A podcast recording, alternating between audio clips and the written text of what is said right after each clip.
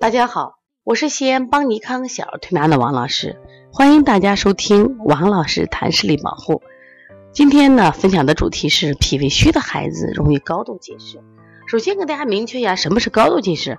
高度近视就是它的屈光度在六百度以上。那么，而且在小学阶段近视的孩子，基本是在初中的高段或者在高中的话，基本就高度近视了。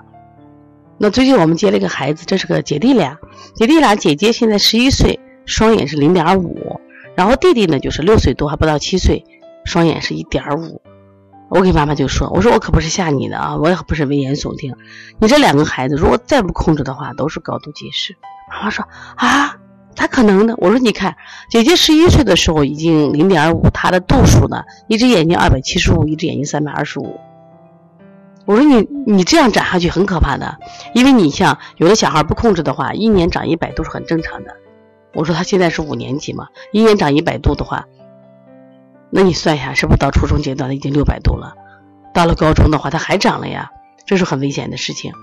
我说弟弟现在是还不到七岁，他的不到七岁，他的视力就应该在零点八、零点九，最多在一点零以上。按照我们正常发育程度，我说你的孩子已经一点五了。也就是说，他现在接近于成人视力，说再一长，那就该近视了。因为我在这个栏目里不断的分享，我说什么叫近视？人天生是远视眼，从远视眼，然后发展到正视眼，再发展到近视眼。也就是说，近视是长出来的，长什么？长眼轴，眼轴长长了。就我们说的现在近视，除了屈光以外，大多数都是什么呀？轴性近视，就眼轴变长了。那么眼轴这些孩子为什么变长？第一个近视度数多，就学习学的早，钢琴练的早啊，然后呢，这个看书看的多，用近视力多，这是一种情况。还有一种情况，家长说我们孩子啥都没有看呀，为什么也容易近视？脾胃虚的很，脾胃虚的很，脾胃虚，他吃的饭变成了气血，不能濡养眼睛，为啥？你气虚呀，因为眼睛是我们人体最高端，血不养眼嘛。血不养眼，他这个眼部的肌肉就变得脆弱，弹性差，眼轴容易被拉长，容易长长。说在这样的情况下，那么这些孩子眼轴容易长长，结果呢，他就容易近视。所以我原来分享过一个爱吃甜食的孩子，哎，容易眼轴长长，道理是一样的。那脾胃虚的孩子是血不养眼，所以说，如果你的孩子的舌头啊，就是微软无力，色淡。啊，平常他表现什么呀？气虚，脸色蜡黄，啊，走路没劲儿，啊，容易疲乏，还有安静，不太好动，容易宅在家里头。那这些孩子家长你都要考虑一下。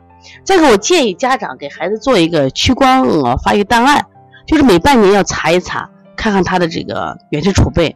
你否则的话，你你不查的话，这孩子很危险的。一旦小学近视，这个风险是非常大的，因为高度近视会引起这个我们的眼病啊非常多，最大的风险是失明啊失明，所以希望大家也要注意。那对于脾胃虚的孩子，那我的建议啊，一个你脾胃调理这是一个重要的，不要暴食暴饮啊，减少这个肉蛋奶的摄入，同时这个水果的摄入。第二个呢，加强这个户外的阳光下的运动。那么这是对视力非常好的一个方法，所以家长一定要重视视力保护，千万不要觉着啊，我将来近视了戴个眼镜就好了。前两天我们的嘟嘟妈妈她是八百七十五的，她到医院去看，已经视网膜就是已经开始病变了，她是她又很很后怕，她只有三十二岁呀，她非常的害怕。所以说这种害怕不要等的事情发生了，我们家长才重视。所以说希望提前预防。如果你的孩子是脾胃虚的，他就是高度近视的人群。如果你的孩子在小学段已经近视了，一定要重视，一定要去调理。